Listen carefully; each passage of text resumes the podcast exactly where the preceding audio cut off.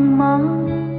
像朵永远不凋零的花，陪我经过那风吹雨打，看世事无常，看沧桑变化。爱的代价，张艾嘉的歌曲。嗯，刚刚看前面这边，我有 po 一个美国纽约的电话公司调查，它只是五百通的电话，访问所有接受电话调查的人，他们要访问的是什么？就是日常生活当中什么字眼是人们最会用到的字？结果调查出来，五百通电话里头，三千九百字会出现的是“我”。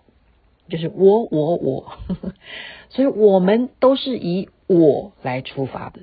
啊，又举例了，我们在自拍的时候，像我常常跟朋友讲说，哎，你们不要认为我很会拍东西啊，我只会自拍。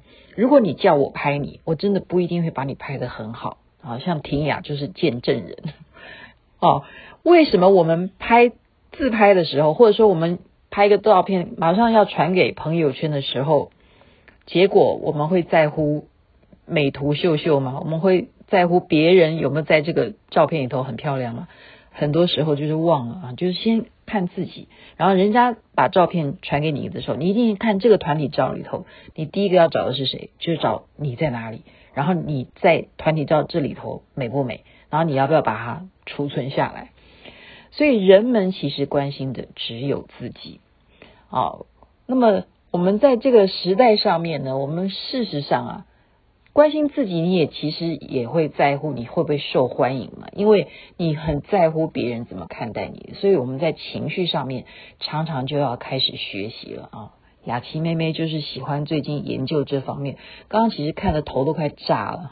我想说，我们有时候会说啊，我们利用禅定啦。去想啦，可是当你情绪来的时候，在西方人他们的心理学上面是怎么去处理啊？所以我会前面 po 一个卡耐基他是怎么说的？他说到人性的弱点上面，我们该注意什么？我觉得真的太了不起的一本书啊！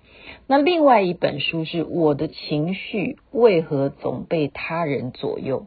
这也是很有名的心理学家阿尔伯特·爱丽丝啊，他所写的。我们现在讲一下这些错误的行为思维，哈，你有没有这样子的情况？我讲有十种，现在念出来啊。第一个就是太在乎别人怎么看待你；第二个就是无法忍受啊任何事情的失败，啊，或者是你很在乎重要的事情，你不能够接受是失败的；第三个就是。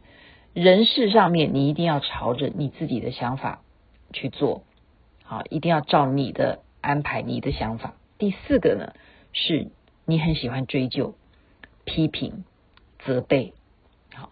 第五个就是很担忧，很担忧这个事情不完美。然后第六个就是很喜欢一定要找到答案，这件事情的答案还最好一定要是你希望那个完美的答案。第七个就是，你尽量都避免参与别人的是非当中。好，第八个是你要保持着若即若离，然后任何事情你也不要去主动，因为你很怕受伤害。第九个就是，你认为过去所发生的这些事情，其实它就是有这些因果关系，所以你想，即使我努力也改变不了。第十是坏人坏事不应该存在的，这件事情实在太令人生气了，所以你很愤怒啊，愤世嫉俗。这十种情况呢，他啊认为了哈，作者认为他是错误的。为什么他说是错误的呢？他可能会造成你的情绪被他人左右。那你的情绪哪几种呢？他又分了最主要啊，这个书它的精髓就是在讲过分。你的情绪有一些过分的时候，比方什么？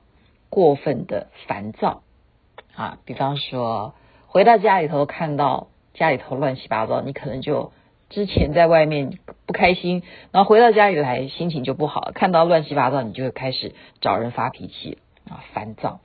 第二个过分的是什么？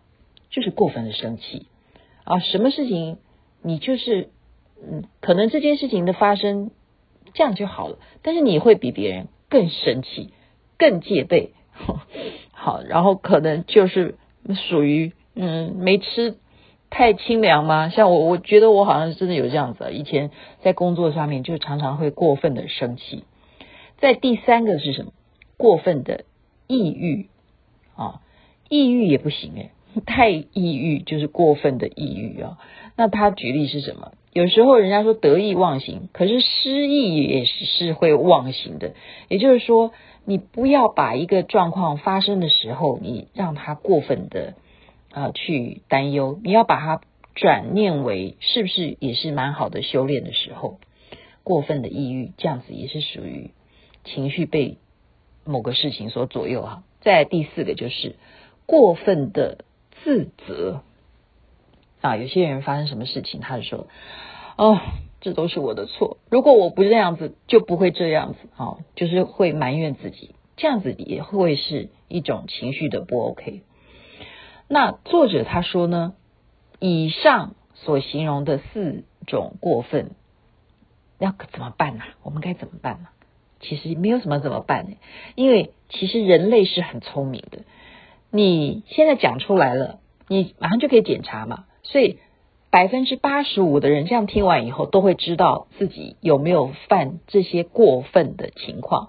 所以他积极的告诉我们，其实回到我们之前以前有讲过啊，就是呃 A B C D 四个步骤嘛，就是一个事件的发生是 A。然后你对这件事情的看法是什么？就是 B。然后第三个就是你因此而产生了什么行动，或者是你有什么结果的看法啊？就最后的发生的事件是什么？就 A、B、C。那还有以前又多讲一个 D，就是说你再回头去看那个 B，那个 B 就是说如何看待的当时的感受，是不是可能再去调整？所以它这个顺序上面呢，就是一种。啊，我们常常要开始自我练习的。也就是说，我们发现自己的情绪会不会犯上刚刚所讲的所有的一些状况，一些作者认为的一些错误的情况，就是比方说太在乎别人怎么看待你。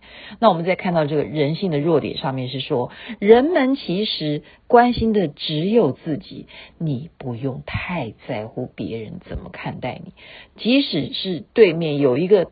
头上长角的人，你只是看到他之后的反应是说，回想看看我有没有哪里长角，或者说我有没有哪边长东西哈。人们没有关心那个长角的人，而是反观关心的是自己，在意的是自己啊。所以那个情绪上面啊，作者就说，第一个方式现在教大家了，我们遇到任何状况的时候，啊，想的是说我这样子做。怎么样会更好？然后这样子做怎么样有对自己更好？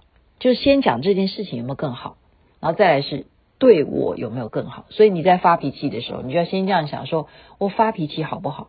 这个场合好不好？然后对我自己好不好？啊，情绪上面这样子就可以控制。然后再来就是什么？我们要学会，我觉得这个真的太重要。一个好简单的事情，可是发生的时候，人们因为恐惧，他有那种恐怖的心理，所以不愿意什么去解决问题，或者是面对问题。所以作者希望我们要学习的叫做什么？接受。